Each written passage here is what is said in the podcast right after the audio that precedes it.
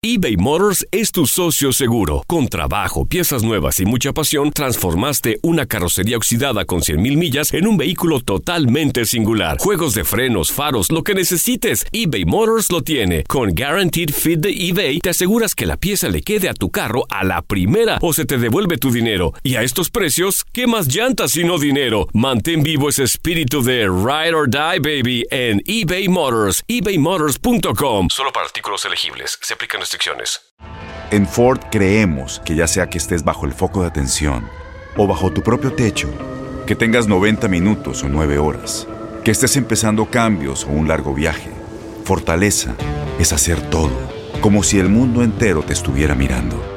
Presentamos la nueva Ford F150 2024. Fuerza así de inteligente solo puede ser F150. Construida con orgullo Ford. Fuerza Ford. When you buy a new house, you might say, Shut the front door! Winning! No, seriously, shut the front door. We own this house now. but you actually need to say, Like a good neighbor, State Farm is there. That's right. The local State Farm agent is there to help you choose the coverage you need. Welcome to my crib. no one says that anymore, but I don't care. So just remember, like a good neighbor, State Farm is there. State Farm, Bloomington, Illinois. Boost Mobile tiene una gran oferta para que aproveches tu reembolso de impuestos al máximo y te mantengas conectado. Al cambiarte a Boost, recibe un 50% de descuento en tu primer mes de datos ilimitados. O, con un plan ilimitado de 40 dólares, llévate un Samsung Galaxy A15 5G por $39.99. Obtén los mejores teléfonos en las redes 5G más grandes del país. Con Boost Mobile, cambiarse es fácil. Solo visita boostmobile.com. Boost Mobile, sin miedo al éxito. Para clientes nuevos y solamente en línea, requiere AroPay. 50% de descuento en el primer mes requiere un plan de 25 dólares al mes. Aplican otras restricciones. Visita Estás a punto de escuchar Enigmas sin resolver. No te olvides de buscarnos en nuestras redes sociales, Instagram y Facebook, y de escucharnos en la app de Euforia o donde sea que escuches tus podcasts. También queremos compartirles que a partir de ahora pueden encontrar Enigmas sin resolver en la página de YouTube de Euforia. No dejen de suscribirse. Advertencia. Este programa contiene casos de crimen, apariciones, misterio, conspiración y violencia. El contenido de estas piezas puede ser sensible para algunos miembros del público. Aconsejamos discreción.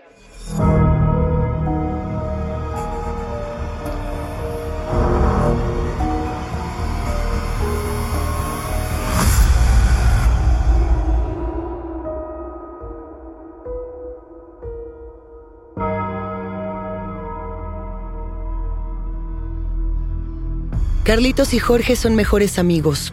Son almas gemelas y compañeros en el crimen. Carlitos es ladrón de nacimiento. Jorge es a quien le debe todo lo que sabe. Junto a él, Carlitos aprendió a disparar, a cometer robos mayores.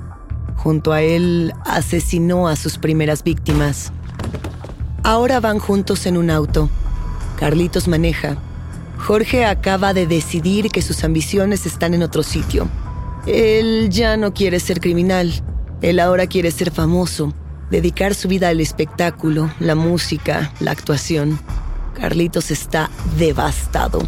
Su compañero de robo y de vida está a punto de abandonarlo para siempre e iniciar otra vida lejos de él. Carlitos no quiere y no va a permitir que esto suceda. Si Jorge no está con Carlitos, no estará tampoco lejos de él. Carlitos da un volantazo, haciendo que el auto se estrelle contra un taxi. Él alcanza a saltar por la ventanilla, pero Jorge pierde la vida en el choque. Ahora jamás podrá abandonarlo. Bienvenidos enigmáticos a este nuevo episodio en el que nos adentraremos en la mente del asesino serial más famoso de toda Argentina. Su nombre es Carlos Eduardo Robledo Puch. Su personalidad y sus motivaciones para matar son tan inciertas como toda su historia. Este es un nuevo episodio de Enigma sin resolver. El ángel negro de Argentina.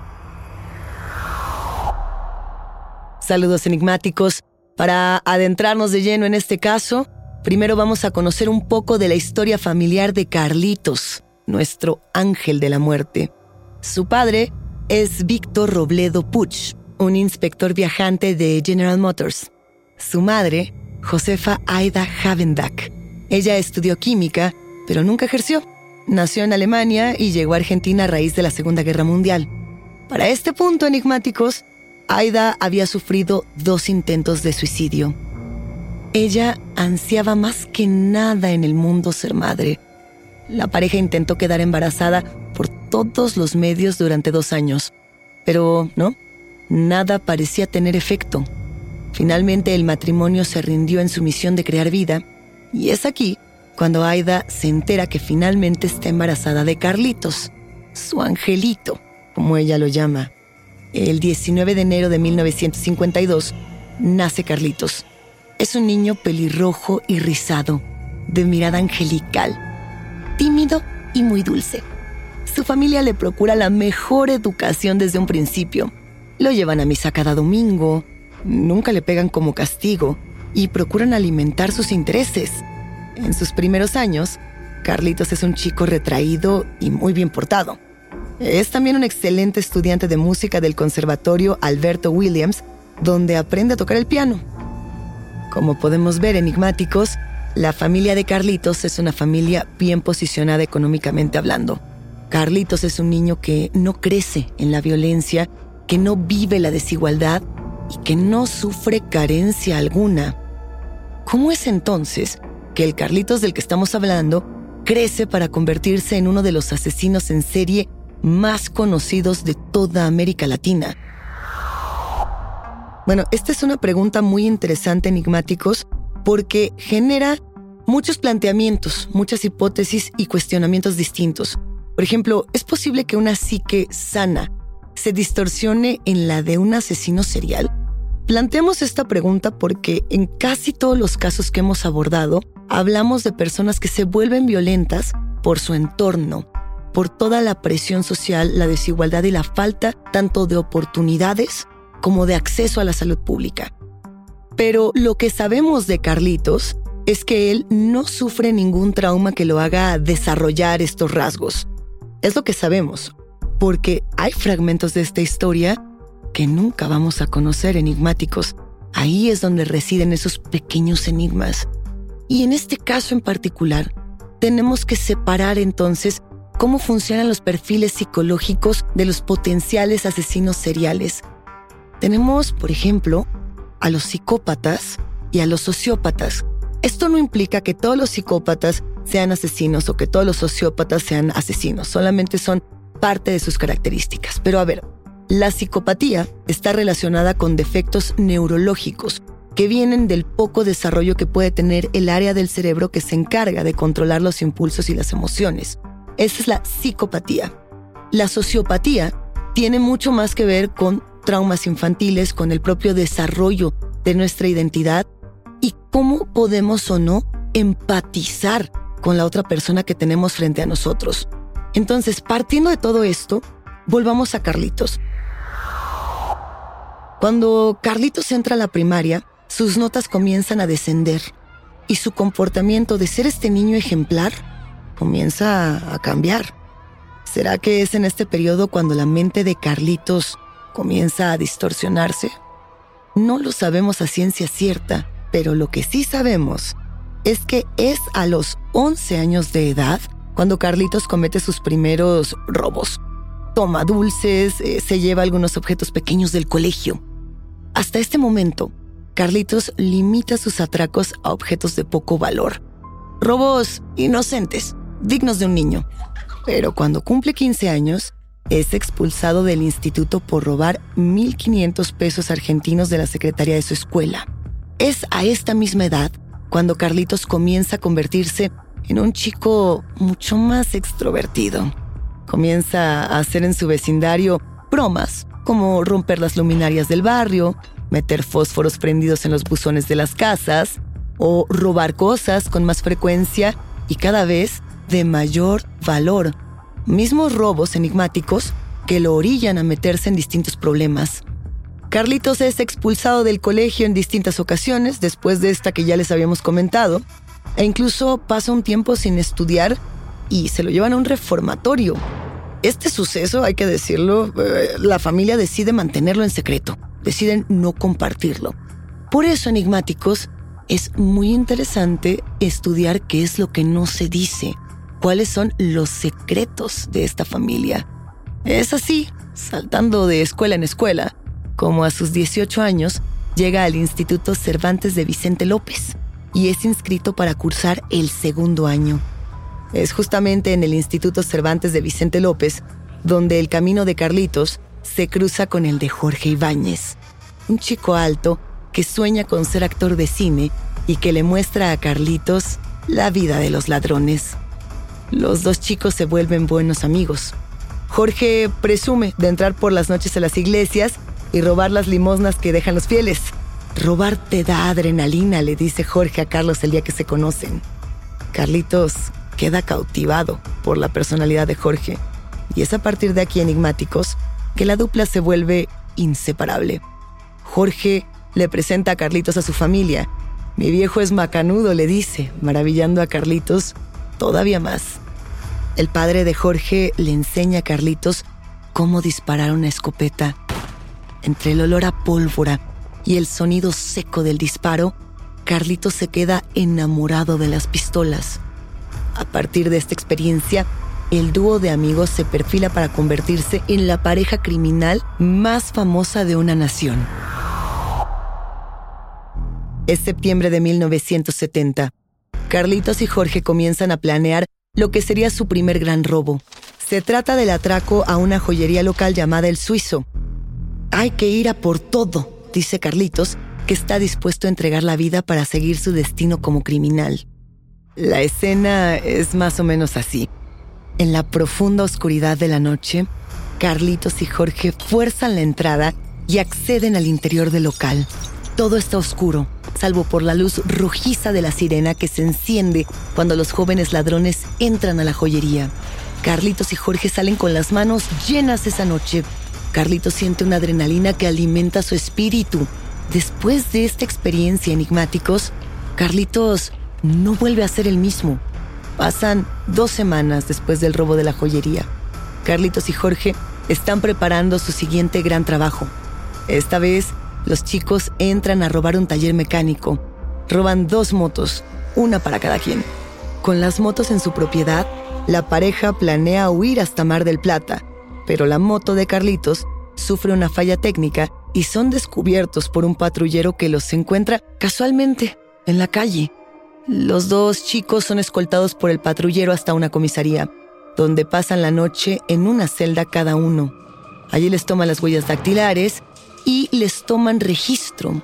Los jóvenes presentan identificaciones falsas.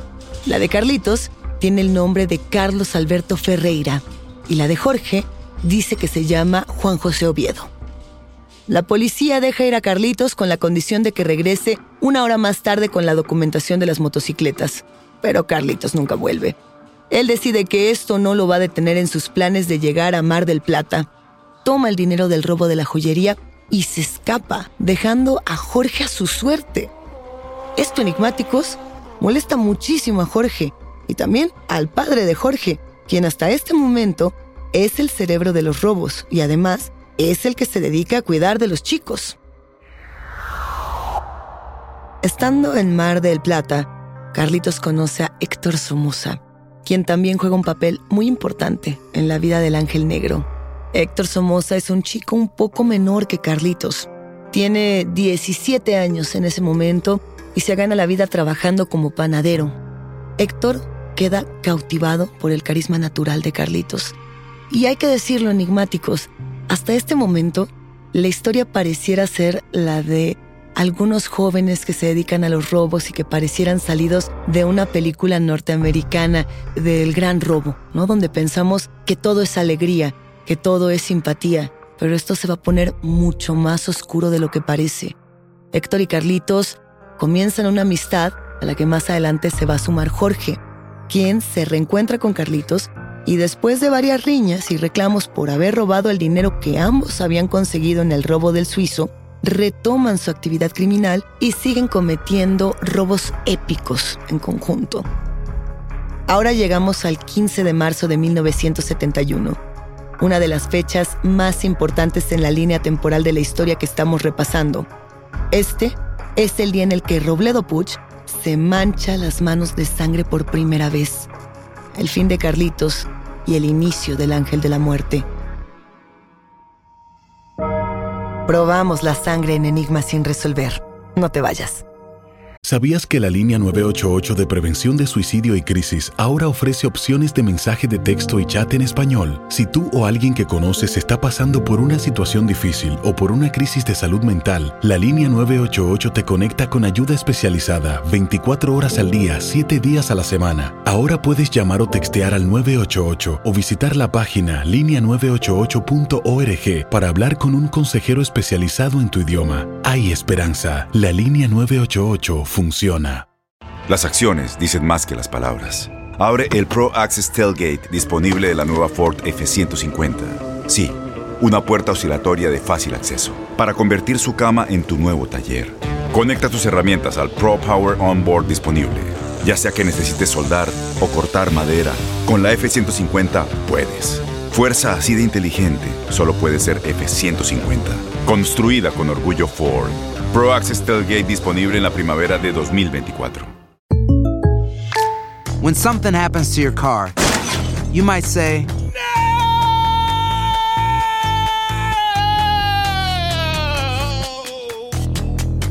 My car. but what you really need to say is something that can actually help. Like a good neighbor, State Farm is there. And just like that, State Farm is there to help you file your claim right on the State Farm mobile app. So just remember, like a good neighbor, State Farm is there. State Farm, Bloomington, Illinois. Boost Mobile tiene una gran oferta para que aproveches tu reembolso de impuestos al máximo y te mantengas conectado. Al cambiarte a Boost, recibe un 50% de descuento en tu primer mes de datos ilimitados. O, con un plan ilimitado de 40 dólares, llévate un Samsung Galaxy A15 5G por $39.99. Obtén los mejores teléfonos en las redes 5G más grandes del país. Con Boost Mobile, cambiarse es fácil. Solo visita boostmobile.com. Boost Mobile, sin miedo al éxito. Para clientes nuevos y solamente en línea, requiere AroPay. 50% de descuento en el primer mes requiere un plan de 25 dólares al mes. Aplican otras restricciones. Visita para detalles. 15 de marzo de 1971. Carlitos y Jorge están a punto de hacer lo que más les gusta, robar juntos. Esta vez el blanco es un lugar de boliche y discoteca llamado Enamur. El plan es tomar todo lo que puedan y salir de ahí sin ser vistos, discretamente. Pero la noche toma un cambio de rumbo que crea una marca indeleble en la vida de estos dos jóvenes. La pareja de ladrones logra entrar al lugar. La escena es casi surreal. Una pista de baile vacía, oscura, sin música. Del otro lado del local, las pistas para jugar boliche en plena quietud. ¿Estaremos solos? Esto se lo pregunta Jorge, quien decide ir a revisar si hay moros en la costa, mientras Carlitos vacía la caja registradora del lugar y toma todos los objetos valiosos que encuentra a su paso. Jorge recorre sigilosamente la pista de baile, después el boliche, los baños y la bodega. Encuentra una puerta. ¿Qué habrá dentro? se pregunta. Jorge abre la puerta muy despacio, con cuidado de no ser visto ni escuchado. Se encuentra entonces con un cuartito de servicio con dos camas, y en cada cama hay un hombre. Ambos están dormidos. Jorge vuelve a cerrar la puerta con el mismo cuidado con el que la abrió. Camina hacia Carlitos, procurando hacer el menor ruido posible. Le dice al oído que no están solos, que hay dos hombres durmiendo en un cuarto que acaba de encontrar. Jorge se dispone a dejar el boliche en Amor lo más rápido posible, pero claramente Carlitos tiene otros planes. Él camina decidido hacia la puerta que su cómplice acaba de cerrar. La abre con firmeza, se para en medio de las dos camas y observa a los dos hombres dormidos. Ninguno de los dos despierta. El ángel saca de entre su ropa dos armas de fuego y con una en cada mano apunta en dirección a los hombres que no despertarán nunca más. Carlitos, con los brazos bien firmes, le da un disparo en la cabeza a cada uno de los hombres y observa con orgullo su primera escena del crimen. El boliche huele a pólvora, el nuevo aroma favorito del ángel negro. Carlitos y Jorge, orgullosos de su trabajo, corren hacia afuera de la habitación en la que ahora hay dos cadáveres. pasan por la pista de baile antes de dejar el local y bailan sin música, en la oscuridad, a modo de celebración. Pasa poco tiempo para que se conozcan públicamente enigmáticos los detalles del robo convertido en asesinato en este boliche en Amur. Las víctimas son Félix Pedro Mastronardi, que es el gerente, y Manuel Jesús Godoy, el barman. Algo que hay que decir enigmáticos es que este primer crimen marca un par de patrones que Carlitos va a seguir para el resto de su vida como asesino. En primer lugar, sus víctimas siempre están dormidas o de espaldas, una suerte de tiro de gracia. En segundo lugar, no le importa nada dejar evidencia tras de sí. Por el contrario, parece enorgullecerse mucho de sus crímenes, al punto de que Jorge y él recortan y coleccionan las notas de periódico que reportan los robos y asesinatos cometidos. ¿Qué significa esto? ¿Qué implica para un asesino serial guardar estos triunfos, estas evidencias? Lo que sabemos hasta este punto y después de analizar distintos perfiles enigmáticos es que muchos asesinos quieren ser descubiertos o hacen todo para ser descubiertos. Hay otros que intentan retar a las autoridades, lo sabemos bien, que dejan esta suerte de pistas o, que inclusive dejan abiertamente todas sus acciones y su material genético sin importar que lo hayan hecho porque lo que piensan es nadie me va a descubrir. El sistema policial es tan inactivo, tiene tanta ineficacia que yo puedo hacer lo que quiera. Es un acto también de narcisismo y como lo mencionábamos, de sociopatía. Pero a ver, es probable que todo esto se deba a que las víctimas también, el tema del tiro de gracia, no se pueden defender. Es decir, si tú le disparas a una persona dormida, no habrá una respuesta, porque no parece como tal una casualidad que esto se repita una y otra vez en todos los crímenes cometidos por Robledo Puch. Lo cierto es que, después de este primer crimen enigmáticos, la pareja de ladrones pacta no dejar ningún testigo vivo. Así, Carlitos comienza lo que se convertirá en una larga lista de muertos. Con tan solo 19 años, el ángel negro le arrebata la vida a 11 personas. Carlitos es un asesino práctico y rápido. Mata con armas de fuego de un solo balazo a personas que duermen y que no se pueden defender. Pero hay dos víctimas que destacan debido a la violencia y el coraje con las que Carlitos aprieta el gatillo. La primera es una prostituta llamada Virginia. ¿Qué es lo que pasó con Virginia? A ver, según lo que se cuenta, Virginia se encuentra con Carlitos y Jorge una noche. Se dice que Jorge la obliga a entrar en el vehículo y abusa sexualmente de ella. Él le pide a Carlitos que se baje del coche porque no se puede concentrar. Eso es lo que él dice.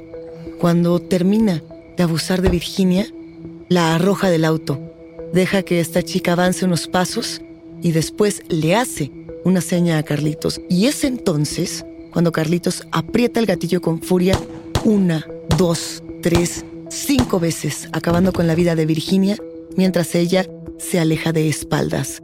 De nueva cuenta enigmáticos, no lo hace de frente. La segunda es una modelo llamada Ana María Dinardo. Ella muere en circunstancias muy parecidas a las de Virginia. Jorge tiene el deseo de seguir levantando y violando mujeres y él le pide a Carlitos que estacione el auto en medio de la noche porque acaba de ver a Ana María y resulta que le gusta. Carlitos obedece. Jorge la encañona y la obliga a entrar al vehículo. Pero Ana María sabe karate e intenta defenderse. Y entonces Jorge se rinde y la deja bajar del vehículo. Ana María se echa a correr, pero mientras la chica se aleja, Jorge le da la orden a Carlitos de que la mate y Carlitos, con los ojos inyectados, aprieta el gatillo y le da siete balazos por la espalda a Ana María. Se acerca al cuerpo, le da un último balazo que le vuela una mano y le roba su billetera y sus pertenencias. Enigmáticos, sucede que estos dos crímenes tienen muchas coincidencias. La manera en la que matan a estas dos personas, el hecho de que ambas son mujeres y también la furia que de pronto Carlitos pareciera sentir por las mujeres que Jorge utiliza para tener relaciones sexuales. Qué tema, porque después de esto, más adelante, cuando este caso salió a la luz, se especuló mucho sobre la relación sentimental de Carlitos y Jorge. Y a raíz particularmente de estos dos asesinatos que les acabamos de narrar, surgen muchas teorías que sostienen que seguramente Carlitos tenía sentimientos románticos por Jorge, que quizá estaría enamorado de él. Es algo que no sabemos. Pero se habla también de que es esto lo que lleva al ángel negro a matar a su compañero en el coche. Esto con lo que comenzábamos el episodio. ¿Ustedes qué piensan, enigmáticos? Volvemos a aquel choque. Volvemos a la muerte de Jorge. Después de la muerte de Jorge reaparece Héctor Somoza en esta historia. Héctor está harto de su trabajo de panadero. Carlitos le ofrece unirse a él como su nuevo compañero. Y Héctor no lo piensa mucho. Él acepta y es así como surge esta nueva dupla que pronto ejecutaría su primer robo. Para poder conocer este primer robo, nos tenemos que situar por un momento en el 15 de noviembre de 1971. Carlitos y Héctor entran a un supermercado cerrado. Llevan consigo dos revólveres. Carlitos encuentra al guardia del lugar, quien hace su turno nocturno y descansa brevemente, sentado en una silla con los ojos cerrados. Carlitos le apunta la cabeza y aprieta el gatillo. Los chicos registran todo el lugar en busca de dinero y objetos de valor. No encuentran nada. Carlitos y Héctor abandonan el supermercado un tanto derrotados. La dupla está teniendo una mala racha y es que en su segundo robo tampoco encuentran mucho dinero. Y Carlitos comienza a generar la superstición de que Héctor Somoza le trae mala fortuna. No es hasta el tercer robo que cometen juntos que logran un atraco exitoso y consiguen más de un millón de pesos argentinos. Y por supuesto, Carlitos suma a otra víctima a su lista de la muerte. Se trata de un guardia de seguridad que duerme mientras hace el turno de la noche. Debemos volver a detenernos un momento más, enigmáticos, en este tema de dispararle a las personas cuando duermen, de ejecutar a las personas en su momento de fragilidad, cuando no están atentas, inclusive cuando están de espaldas. Como bien saben, esto se conocía históricamente como un acto de alta traición. Matar a una persona por la espalda era la mayor traición que podían hacer las personas entrenadas, por ejemplo, las que tuvieran un entrenamiento militar o las personas que tuvieran además creencias religiosas alrededor de la muerte, que ese es el otro tema. Pero a ver, vamos a situarnos ahora en el 3 de febrero de 1972. Esta fecha está marcada con sangre en la línea temporal de la historia del Ángel Negro. Se trata, enigmáticos, del día en el que la vida de Héctor Somoza se vería truncada por dos balas. La dupla criminal entra a robar una compañía metalúrgica y ferretería. Carlitos quien cada vez es más violento y poco a poco se transforma en un asesino más extrovertido, se topa de frente con Manuel Acevedo, el guardia de seguridad que está de turno esa noche. Carlitos encañona por la espalda a Manuel. Le dice que si coopera, no le va a ocurrir nada malo. Lo guía hasta una pequeña bodega, lo hace entrar y cierra la puerta. A los pocos segundos, se arrepiente, abre la puerta le apunta a Manuel y acaba con su vida de un disparo. Ahora, esta parte de la historia es un tanto difusa, enigmáticos, puesto que el único testimonio con el que se cuenta es el del mismo Carlos Robledo Puch. Según lo que él nos dice, esa noche, mientras él se encuentra guardando el dinero, Héctor lo sorprende por la espalda. ¿Quiere jugarle una broma a su compañero? ¿O está intentando traicionarlo? Esa es una pregunta que no podemos responder. Lo que sí sabemos es que Carlitos se asusta y le da a Héctor un codazo que lo deja en el suelo. Y mientras Héctor trata de recuperar el control de su cuerpo y levantarse, Carlitos, sin pensarlo dos veces, le da un balazo en la espalda, se acerca y lo remata con un segundo disparo, esta vez en la cabeza. Carlitos quema con un soplete el rostro, quema las huellas dactilares de su ahora ex compañero su deseo es que el fuego lo distorsione al grado de que su cuerpo no pueda ser identificado.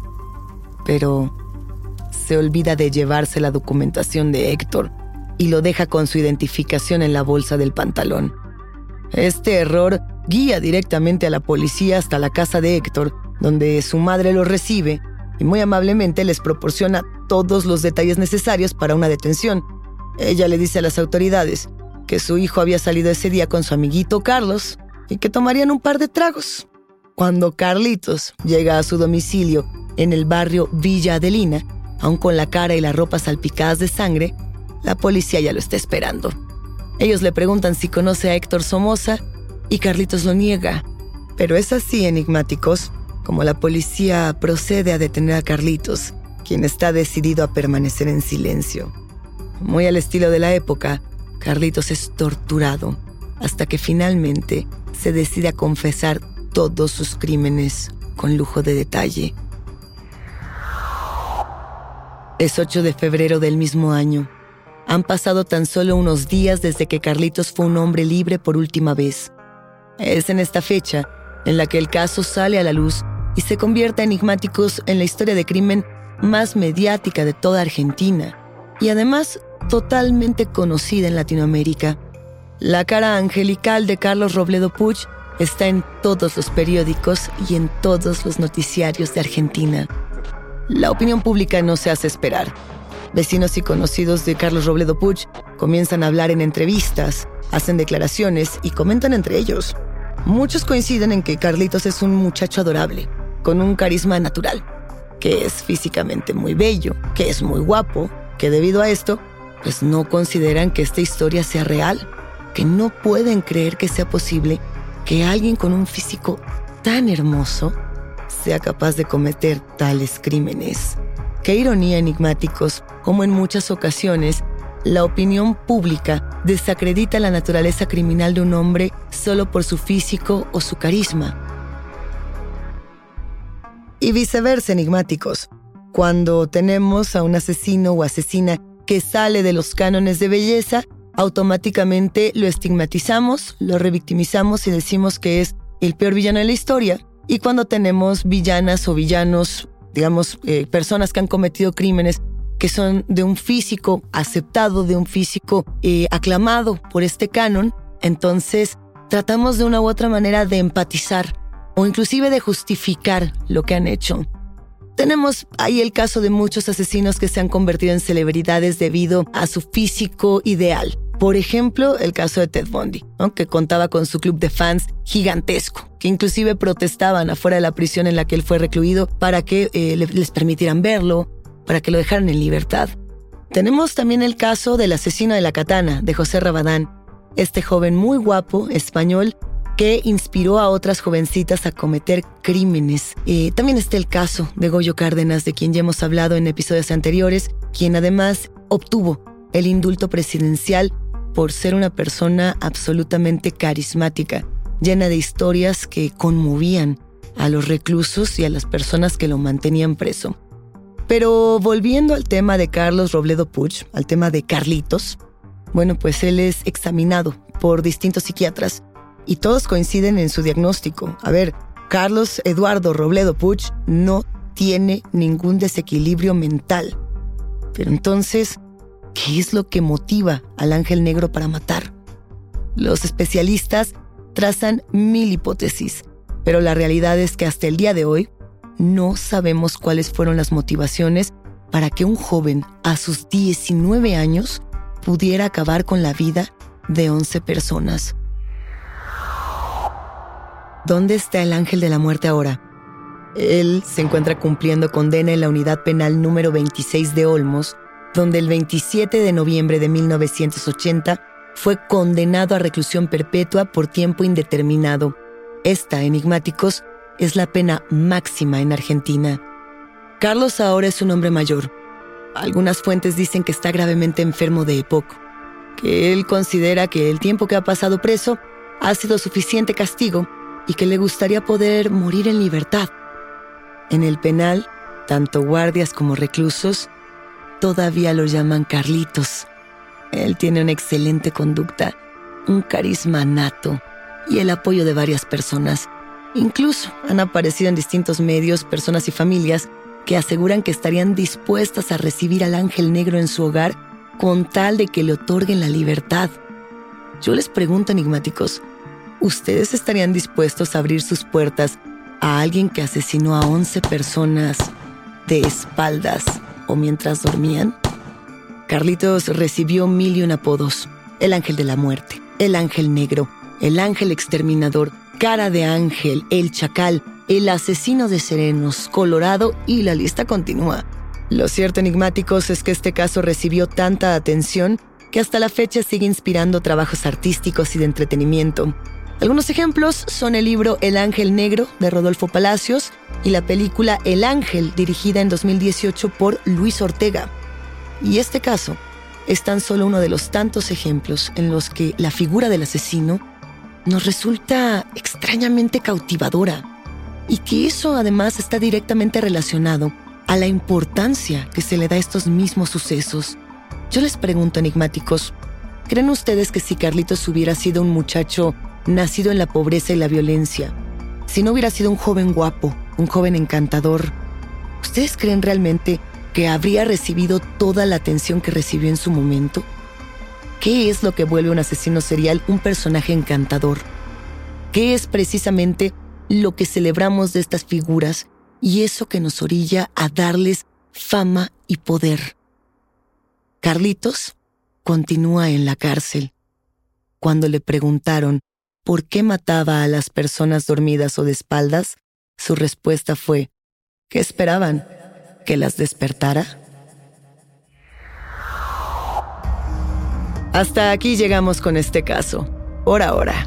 Yo soy Luis Iglesias y ha sido un macabro placer compartir con ustedes enigmáticos. Gracias por escucharnos y no se olviden de suscribirse o de seguir el show para no perderse ningún misterio. Recuerden que pueden escucharnos a través de la app de Euforia o donde sea que escuchen sus podcasts. También queremos compartirles que a partir de ahora pueden encontrar Enigmas sin resolver en la página de YouTube de Euforia. No dejen de suscribirse. Ya nos encontraremos en el próximo Enigma sin resolver.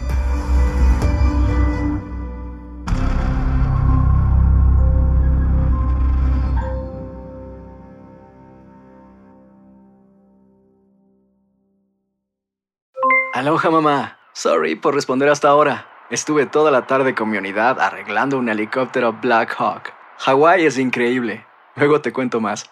Te quiero. Be All You Can Be, visitando goarmy.com diagonal español. Boost Mobile tiene una gran oferta para que aproveches tu reembolso de impuestos al máximo y te mantengas conectado. Al cambiarte a Boost, recibe un 50% de descuento en tu primer mes de datos ilimitados. O, con un plan ilimitado de 40 dólares, llévate un Samsung Galaxy A15 5G por $39.99. Obtén los mejores teléfonos en las redes 5G más grandes del país. Con Boost Mobile, cambiarse es fácil. Solo visita boostmobile.com. Boost Mobile, sin miedo al éxito. Para clientes nuevos y solamente en línea, requiere AroPay. 50% de descuento en el primer mes requiere un plan de 25 dólares al mes. Aplican otras restricciones. Visita Este abril te invitamos a nuestra feria virtual Univisión Contigo rumbo a la universidad. Conéctate virtualmente con representantes de colegios y universidades en la costa este, desde Nueva York a Florida. Aprende sobre ayuda financiera, becas y otros recursos para continuar tu educación. Regístrate para asistir y para la oportunidad de ganar una tableta. Te esperamos en Univisión Contigo rumbo a la universidad del 3 al 9 de abril. Regístrate ya en univision.com diagonal universidad. ¿No te encantaría tener 100 dólares extra en tu bolsillo? Haz que un experto bilingüe de TurboTax declare tus impuestos para el 31 de marzo y obtén 100 dólares de vuelta al instante. Porque no importa cuáles hayan sido tus logros del año pasado, TurboTax hace que cuenten. Obtén 100 dólares de vuelta y tus impuestos con 100% de precisión. Solo con Intuit TurboTax. Debes declarar para el 31 de marzo. Crédito solo aplicable al costo de la presentación federal con TurboTax Full Service. Oferta sujeta a cambios o cancelación en cualquier momento.